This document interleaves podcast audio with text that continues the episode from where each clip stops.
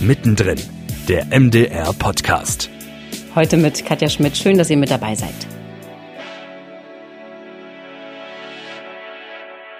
Ab dem 23.03. gibt es in der ARD-Mediathek gleich drei neue Serien, die mit kurzen, knackigen Folgen daherkommen. Straight Outta Kostwitz, Die Flegionärin und Ollewitz. Und entstanden sind alle drei für die Streaming-Offensive Short Dramedy Serien für zwischendurch, bei der Formate gesucht waren, die das ländliche Leben in Mitteldeutschland fiktional und humorvoll unter die Lupe nehmen. 150 Ideen wurden dafür eingereicht und die drei sind es jetzt geworden. Wir sprechen heute darüber, wie viel Potenzial Regionalität in der Streaming-Welt überhaupt hat und ganz konkret auch über eine der drei Serien, nämlich über die Flegionären. Dazu habe ich folgende Gäste bei mir. Klaus Brinkbäumer ist seit Januar 2021 Direktor der Programmdirektion Leipzig des Mitteldeutschen Rundfunks und hat das Projekt von seinem Vorgänger geerbt. Als er es übernahm, waren noch 40 Ideen im Rennen, von denen er mit seinen Jurykollegen in einem längeren Prozess drei ausgewählt hat. Tobias Schlegel war Moderator bei Viva und im ZDF. Heute arbeitet er 50-50 in den Medien und als Notfallsanitäter. Gerade macht er eine Weiterbildung im Bereich Krisenintervention. In der Serie Die Pflegionärin ist er als Polizist Ronny zu sehen. Ja, ich freue mich, dass ihr beide da seid. Schön, dass ihr euch Zeit genommen habt heute. Hallo Katja, grüße dich. Wir freuen uns auch. Hallo. Sag mal, Klaus, bevor wir so ein bisschen auf die Serien und vor allem auch die Flegionären äh, schauen, vielleicht noch mal so einen kurzen Schritt zurück. Also ich habe ja schon gesagt, die sind alle drei in dieser Streaming-Offensive Short Dramedy entstanden. Aber wie kam es eigentlich dazu? Was war die Idee? Na, wir wollten einen Wettbewerb ausschreiben und das haben wir dann ja auch getan, indem wir ähm, nach Serien gesucht haben, die regional verankert sind, die also in den drei Bundesländern, die den MDR ausmachen, Sachsen, Sachsen-Anhalt und Thüringen natürlich, spielen sollten, die ähm, aber auch etwas Größeres aussagen sollten, also lokal, regional verankert mit größeren Aussagen. Sie sollten originell, humorvoll, besonders sein. Und wir haben mehr als drei gefunden, aber drei, die dann gewonnen haben, haben wir eben gefunden. äh, ja, ihr hattet äh, 150 Einreichungen, das ist ja. tatsächlich ziemlich viel, finde ich. Als du dazu kamst, waren noch 40 im Rennen. Kannst du uns einen kleinen Einblick geben in die Bandbreite? Was war da so auf dem Tisch, als du angefangen hast?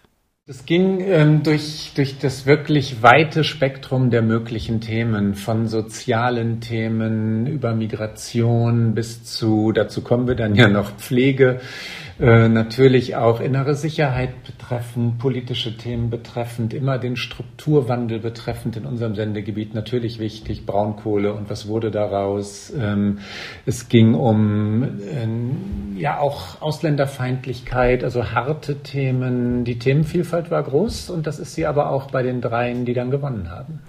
Wie liefen denn eure Juryrunden dann ab? Also wie kommt man von 40 auf 3? Da wird wahrscheinlich ziemlich viel diskutiert, oder? Da wird rauf und runter diskutiert. Ja, Konzepte werden gelesen, ähm, einige Dinge werden auch oder wurden auch nachrecherchiert, wie, also weil, weil Konzepte manchmal auch schwer miteinander vergleichbar sind. Ja, manche Projekte waren ein bisschen weiter als andere und dann dann haben wir dann haben wir Nachfragen gehabt und ähm, und leidenschaftlich miteinander debattiert und dann ähm, ich kann natürlich nicht aus einer vertraulichen Jury-Sitzung äh, Geheimnisse nach außen tragen. Aber wir haben, wir haben gestritten, wir haben gerungen, wir haben es relativ schnell ähm, verknappt, also sind runtergekommen auf einen Favoritenkreis, dann aber von, ähm, ich weiß es nicht mehr ganz genau, sechs oder sieben Projekten auf die finalen drei zu kommen, die wir, die dann wirklich umgesetzt werden konnten, also die drei Siegerprojekte zu kommen. Das war eine schwierige Diskussion und eine schwierige Entscheidung und für die, die rausgefallen sind, tut es mir heute noch leid. Hm, ich äh, beneide da ja auch die Juries immer nicht bei solchen Entscheidungen. Äh, nee, es euch, ist wirklich schwierig. Ihr habt euch ja dann aber für diese drei äh, Formate entschieden. Aber wie ging es dann weiter? Also wie liefen die Produktionen? Habt ihr die quasi einfach in die Produktionsfirmen zurückgegeben und die liefen dann so ein bisschen autark? Oder haben die dann jeweilige Ansprechpartner im Haus bekommen und haben das gemeinsam entwickelt?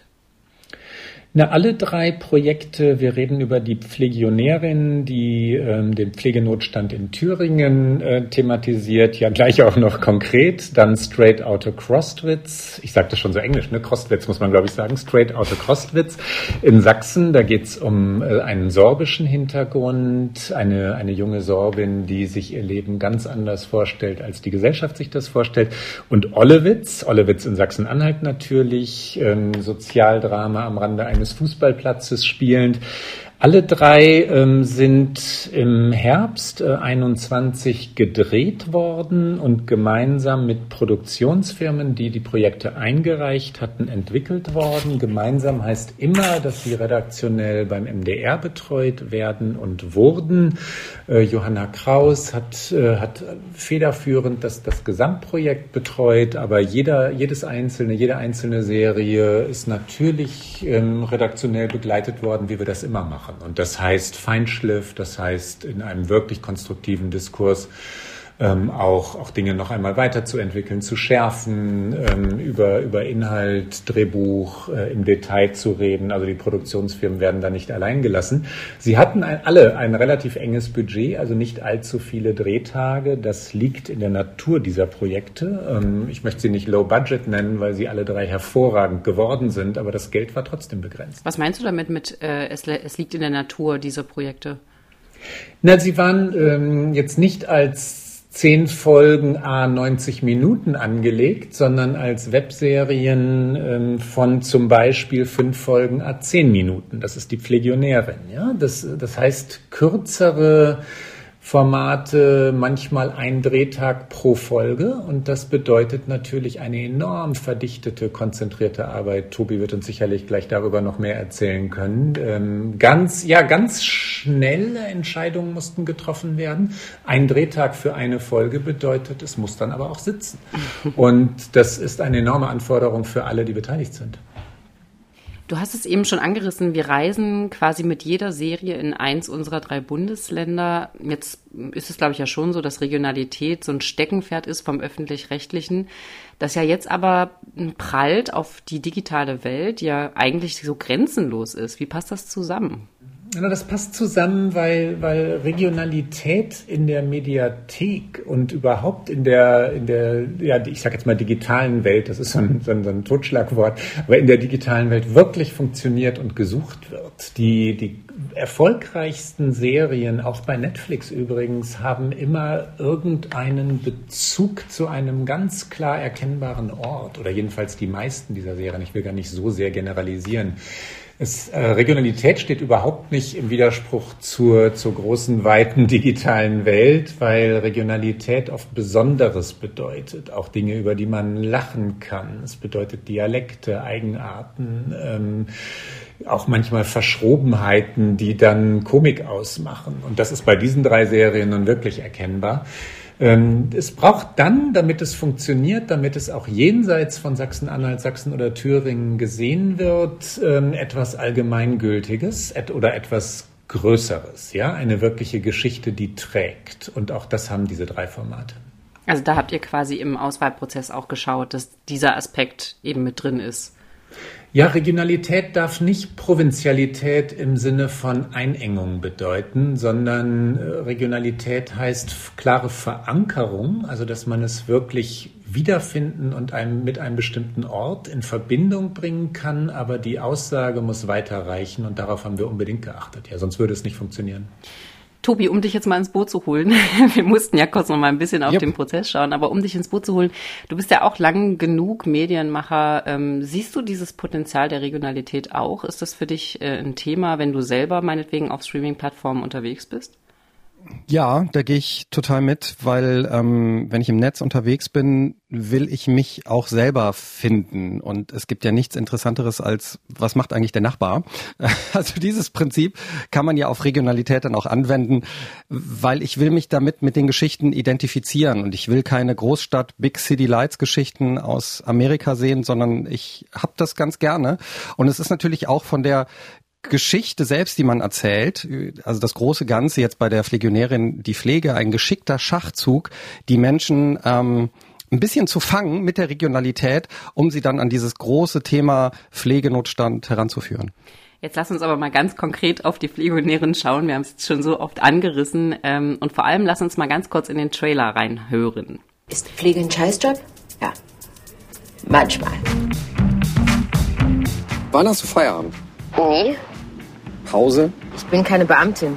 Ich bin nur examinierte Pflegefachkraft. Ich kann diese Ossis nicht ertragen, die immer nur jammern. Und dann kommen solche Momente in denen ich wieder genau weiß, warum ich Pflegionärin geworden bin. Sie sind doch meine schönste Blume. Unser Essen. Das war das größte Geschenk für mich. Schade, dass Sie mich nicht mitnehmen können. Ich gebe viel, aber ich bekomme noch viel mehr zurück. Tobi, vielleicht kannst du in deinen Worten noch mal ganz kurz sagen, was erwartet uns bei der Serie? Worauf dürfen wir uns freuen?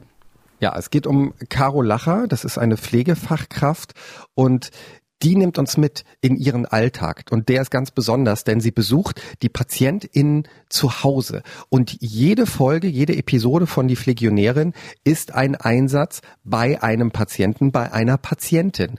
Und so viel kann man schon mal sagen, pro Patient erlebt Caro da wirklich Außergewöhnliches. Das ist wirklich besonders, das ist manchmal ganz schön heftig, das ist sehr berührend und manchmal natürlich auch lustig, was sie da erlebt. Und wir als ZuschauerInnen sind hautnah dabei. Und Caro steht natürlich berufsbedingt unter Druck. Sie hat immer eine Eieruhr dabei. Acht Minuten hat sie pro Patient. Und deshalb ist sie auch zu schnell unterwegs. Und deshalb fotografiere ich sie ziemlich häufig. Ich darf den Polizisten Ronny spielen und muss sie leider öfters mal blitzen. Aber du empfindest sehr Schönes für Caro Lacher. Ja, es ist es ist eine eine alte Liebe, die da ein bisschen hochkommt und äh, es entwickeln sich so nach und nach Gefühle.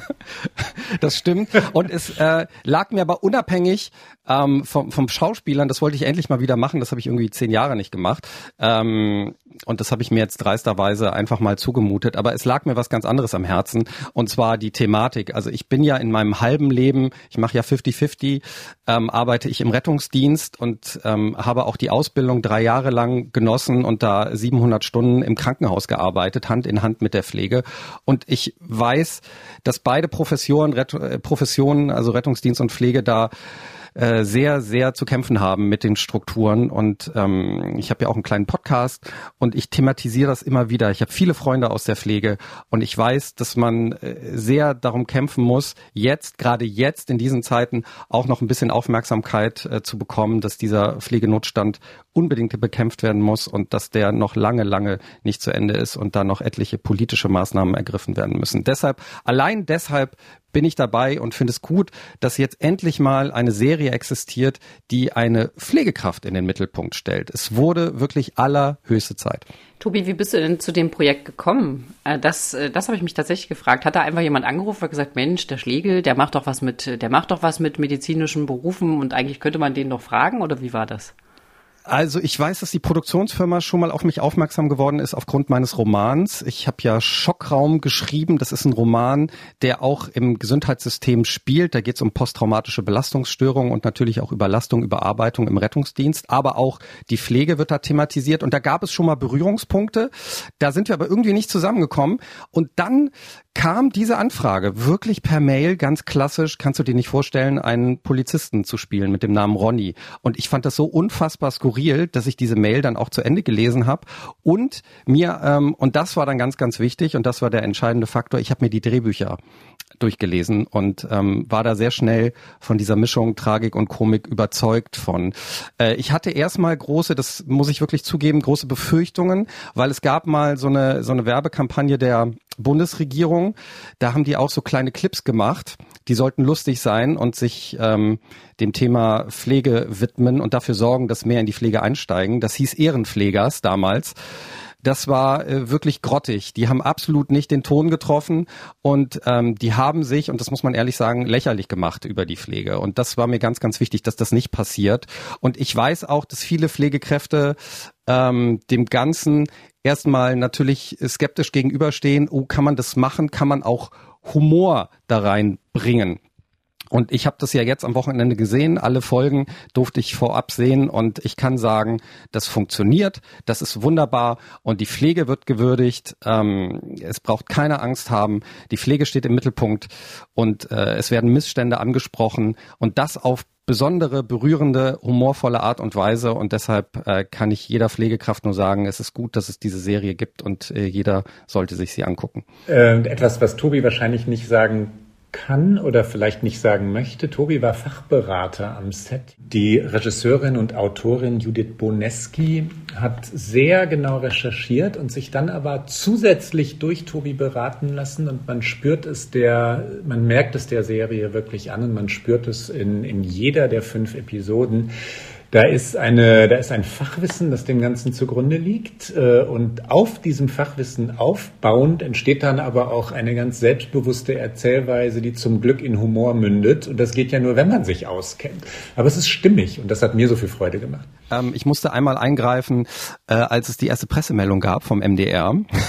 da, da wurde nämlich diese, diese Serie sehr auf den Punkt gebracht mit humorvolle äh, Erlebnisse in der Pflege. Also es ist, äh, die, dieses Thema Humor kam hoch und das andere aber nicht, das Gehaltvolle.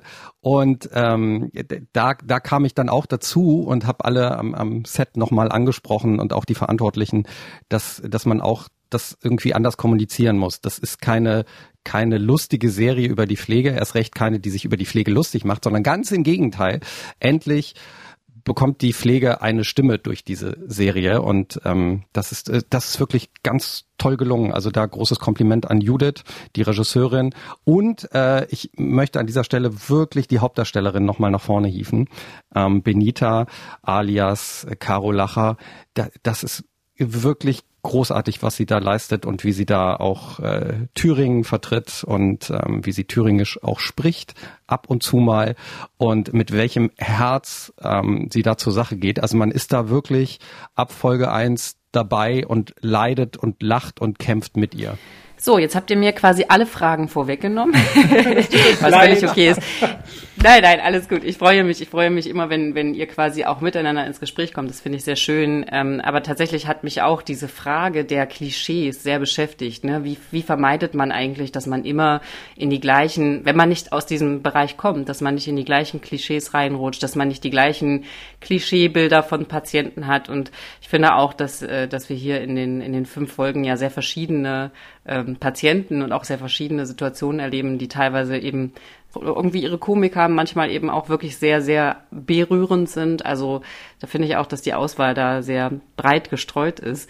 Aber Tobi, diese Frage des Humors, die hat mich auch umgetrieben. Braucht man sowas in diesem Berufsumfeld? Äh, kommst du quasi über diese Erlebnisse, wenn du es nicht irgendwie schaffst, zumindest mit dem, wo es geht, humorvoll umzugehen? Definitiv. Also ich kenne das aus dem Rettungsdienst, ich kenne das auch aus der Klinik. Ähm, und da war ich ja vom Kreissaal auf der Intensivstation bis zur Geriatrie überall eingesetzt. Ähm, ich kenne das, dass Humor ganz wichtig ist, um, um die eigene Seele zu heilen nach, nach ganz traumatisierenden beziehungsweise ähm, intensiven Erfahrungen ähm, man, man ist ja auf dem Tod und dem Leid ausgesetzt. Und das, da braucht man Ventil, das muss raus. Und da ist gerade im Rettungsdienst ist es ganz, ganz wichtig, dass man nach Einsätzen zusammen ähm, mit dem Kompagnon ähm, beziehungsweise mit der Rettungssanitäterin darüber auch spricht und auch lacht. Und äh, schwarzer Humor, Selbstironie spielt da natürlich eine große Rolle. Es ist aber ganz wichtig, dass man sich dabei nicht über Patienten lustig macht. Und das ist auch dieses Geheimnis dieser Serie, die Flegionärin. Also äh, Iris Berben spielt ja da ähm, eine Patientin, äh, Alzheimer-Patientin, die äh, dann nachher so eine Schutzwindel auf dem Kopf hat, beziehungsweise die hat die schon von Anfang an auf dem Kopf.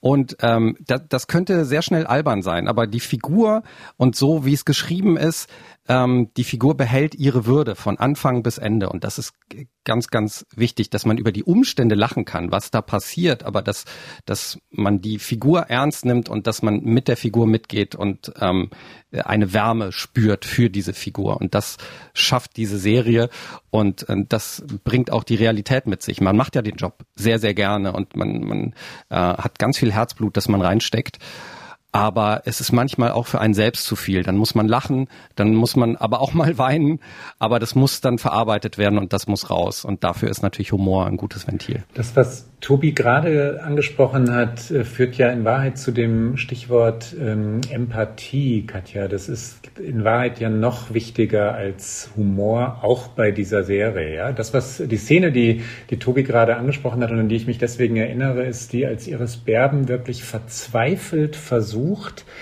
die, die Pflegerin bei sich zu halten. Tobi sagte schon, dass diese, dass diese Eieruhr mit den acht Minuten den Takt des Lebens der Pflegekraft vorgibt. Ja, länger als acht Minuten hat sie nicht. Und, und Iris Berben will unbedingt, unbedingt, unbedingt, dass sie nicht alleine ist. Sie will, dass die, die Pflegerin bei ihr bleibt. Und der Kampf darum, der Kampf um, der Kampf um Aufmerksamkeit äh, ist letztlich natürlich nicht komisch. Er wird nur auf eine lustige Weise oder, put, oder immer wieder punktuell lustige Weise dargestellt. Empathie ist viel, viel, viel wichtiger und man fühlt so mit, ja, man fühlt wirklich mit Iris Berben in diesem Fall mit und mit den anderen vier, es ist ja jeweils episodisch erzählt, mit den anderen vier zu Pflegenden eben auch. Was aber ja so, also das, was gar nicht so sehr Thema ist, aber was so ein bisschen gestriffen wird, ist äh, äh die Pandemie. Ne? Also das, da kommt mal so ein Nebensatz, ne? wir, wir hören keinen Applaus mehr, die Pandemie, das war auch vor der Pandemie alles schon schlimm äh, Tobi, ich weiß, in deinem Podcast ist das auch Thema. Ähm, hat sich in, an der Situation etwas verbessert, verschlechtert? Hat sich da überhaupt etwas getan? Äh, wir haben viel am Anfang der Pandemie über die Pflege gesprochen, über äh, Krankenhäuser gesprochen, die, die Zustände in unserem Gesundheitssystem. Aber ehrlich gesagt, in meinem Gefühl ist das auch relativ schnell wieder vom Bildschirm verschwunden. Ja, es gab jetzt noch so einen kleinen Bonus, ne, aber es, es geht ja um ganz, ganz andere Dinge und da habe ich ja eben die Struktur angesprochen. Wir brauchen äh, unbedingt mehr Personal und äh, wir brauchen einen anderen Pflegeschlüssel. Und äh, im Rettungsdienst sieht's genauso aus. Wir haben viel zu wenig Leute, die viel zu viele Stunden machen und da natürlich äh, viel zu schlecht bezahlt für werden, für der, für die Verantwortung, die sie da haben. Ähm, es hat sich nichts verändert, weil äh, also ich habe meine Ausbildung gemacht noch vor Corona und äh, da war schon Ausnahmezustand und da mussten immer ähm, sehr viele Pflegekräfte einspringen und Lücken füllen. Das ist jetzt durch Corona natürlich noch viel viel schlimmer geworden und vor allen Dingen, was natürlich schlimmer geworden ist, ist der Flexit, also ähm, Tausende, Zehntausende äh, Pflegekräfte ähm, haben aufgehört, können nicht mehr, beziehungsweise haben noch mehr reduziert, arbeiten nur noch Teilzeit. Und das ist ganz dramatisch. Und deshalb hängt dieses Thema leider ganz, ganz hoch über unseren Köpfen. Man, man ignoriert es nur, weil äh, bisher hat es immer funktioniert, aber wenn das so weitergeht, wird uns das äh, äh, allen um die Ohren fliegen, definitiv und implodieren. Und deshalb äh, ist es ist es gut, dass wir da gerade auch mit dieser Serie Öffentlichkeit schaffen. Jetzt hast du vorhin schon gesagt, du arbeitest quasi 50-50, also sowohl im medizinischen Bereich, du lässt dich jetzt auch nochmal weiterbilden im Bereich Krisenintervention, hast du gestern im Vorgespräch erzählt.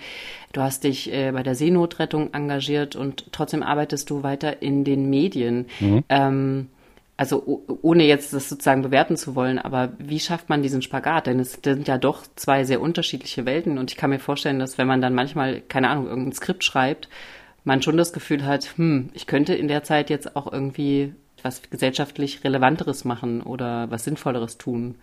Wie geht's dir damit? Ja, aber das macht dich halt leider, so wie die Struktur momentan ist, es macht dich kaputt. Das kann ich nicht 100 Prozent und mhm. das muss ich ganz klar sagen. Und da habe ich ein großes Privileg, dass ich reduzieren kann und auch mit anderen Dingen Geld verdiene, aber ich könnte das nicht. Also würde ich das jetzt zwei, drei Jahre 100 Prozent machen, äh, Vollzeit im Rettungsdienst, das habe ich in der Ausbildung gemacht und da habe ich erkannt, ähm, ich, ich wäre sofort verbrannt und das ähm, sagt nicht nur ich, das sagen auch viele andere, ähm, also auch Anfang 20-Jährige, sehr viele Anfang 20-Jährige äh, sind hochmotiviert dabei und ähm, steigen in, in Pflege- und Rettungsdienst ein und sind drei Jahre später wieder weg, weil sie merken, nee, das, das kann es nicht sein. Und da habe ich jetzt mein Glück in der Kombination gefunden. Also so, ähm, wie ich das jetzt ausübe, in einer 50-50-Mischung, ist es für mich möglich, ähm, in diesem Bereich zwischen Leben und Tod weiter tätig zu sein und auch langfristig tätig zu sein. Das ist quasi, so, so traurig das ist, das ist eine Überlebensstrategie und auch für einen selbst. Ich habe ja auch im Rettungsdienst ähm, ein, zwei traumatische Erfahrungen gemacht. Ähm, ist das ist das auch überlebenswichtig, dass dass man sich nicht zu viel ähm, mit Leid und Tod beschäftigt. Das ist jetzt meine persönliche Meinung, weil ich glaube, das tut einem nicht gut, nur eine Welt zu kennen. Und ähm, ja, was für ein Glück, dass ich in beiden Welten jonglieren kann und ähm, da aktiv sein kann. Deshalb, ja. das ist mein, meine Strategie, alles lange durchzuhalten. Ich ziehe da auf jeden Fall den Hut. Äh, wenn du jetzt, sage ich mal, selber sagen müsstest, okay, das sind die drei wichtigsten Punkte, die sich da ändern müssen. Was, was muss da, was muss da passieren, damit das auch, sage ich mal, für Leute, die eben nicht dieses Privileg haben, dass sie zwischen zwei Welten jonglieren können, diesen Job auch machen können, ohne dass sie dabei selber untergehen? Wir brauchen dringend einfach mehr Personal. Wir müssen ähm, es irgendwie schaffen, dass die Bedingungen besser werden. Das heißt nicht nur Kohle, sondern wir müssen es irgendwie schaffen, dass die Schichten, die wir abzuleisten haben in der Pflege, aber auch im Rettungsdienst, dass die ähm, mehr mit dem normalen Leben zu vereinbaren ist, dass man auch noch eine andere Lebensqualität spürt. Und das ist definitiv nicht der Fall. Ich kann eine Sache aus dem Rettungsdienst erzählen. Also im Schnitt, ähm, wenn man Vollzeit im Rettungsdienst arbeitet, sind das gerade so um die 50 Stunden in der Woche. Heißt äh, 200 Stunden im Monat und dann kommen nochmal die Überstunden obendrauf und ich bin noch nicht mal eingesprungen. Und das ist einfach äh, in Zeiten, ich meine, es gibt ja nicht umsonst eine Gewerkschaft, die mal für eine 38-Stunden-Woche gekämpft hat. Das ist einfach zu viel. Also wir verbrennen da die Leute in diesen Jobs und ähm, zwingen sie dazu, irgendwann aufzugeben. Es gibt fast keinen im Rettungsdienst, der älter ist als 45. Also die, da gibt's irgendwie äh, in der Wache, in der ich gearbeitet habe, irgendwie zwei, drei Kollegen, aber nicht mehr. Und das kann es einfach nicht sein. Und das zeigt schon, dass an den Bedingungen einfach nichts stimmt. Und äh, ich hoffe, Herr Lauterbach guckt sich die Flegionärin an und ähm, ist dann offen für ein Gespräch. Vielleicht auch in diesem Podcast. Sehr gut. Äh, ich würde mich freuen und äh, ich glaube auch, das würde vielleicht das eine oder andere äh, zumindest äh, die Diskussion ein bisschen spannender machen. Äh, lasst uns noch zum Schluss ganz kurz, vielleicht auch für die Hörer, ähm, über eure Lieblingsfolgen sprechen, ohne zu viel zu verraten. Was ist, äh, was ist die Folge, die euch am meisten bewegt hat? Vielleicht äh, Klaus zuerst, weil wir jetzt so viel von Tobi gehört haben. Tatsächlich die mit Iris Berben, ähm, weil, weil sie mir, da will ich jetzt nicht allzu sehr in mein Privatleben hineingehen, aber aus privaten Gründen ganz besonders nahe war. Also ihr werdet ahnen, es gibt da Verbindungen ne? und, und das, ich, ich konnte so nachfühlen, ich konnte so mitleiden und die, da möchte ich jetzt äh, nicht verraten, was dann passiert, aber wie Iris Berben es schafft, äh, dass Caro Lacher ein wenig länger bei ihr bleibt, ähm, ist einer der, der größten Momente dieser ganzen Serien. Tobi, von äh, dir haben wir ja zu dieser, Se äh, zu dieser Folge heute auch schon viel gehört. Ist es auch die, die dich am meisten bewegt hat?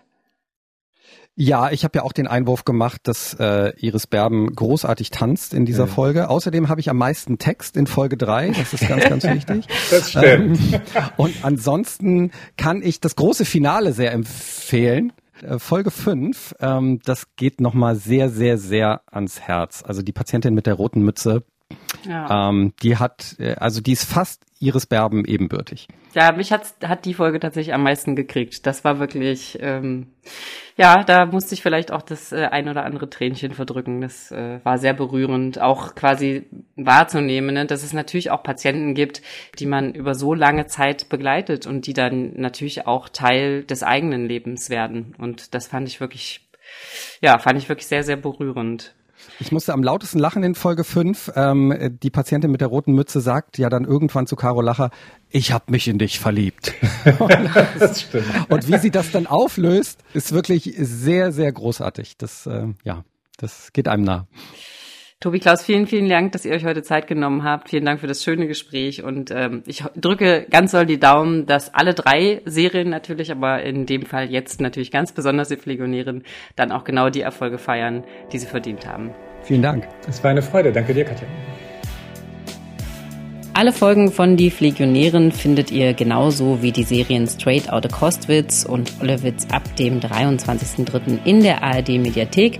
Schaut da unbedingt mal rein, es lohnt sich. Und am 23.03. selbst wird es eine Preview von Die Flegionären in Erfurt geben, zu der auch Pflegekräfte eingeladen sind. Da bin ich mal sehr gespannt, wie die diese Serie wahrnehmen und natürlich auch, wie ihr sie findet. Also schreibt uns gern in die Kommentare.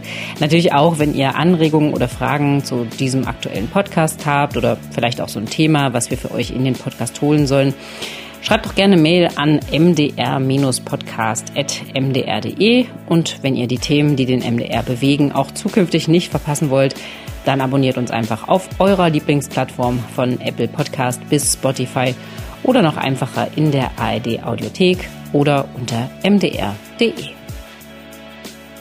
Mittendrin, der MDR-Podcast, ist eine Produktion der Hauptabteilung Kommunikation des Mitteldeutschen Rundfunks.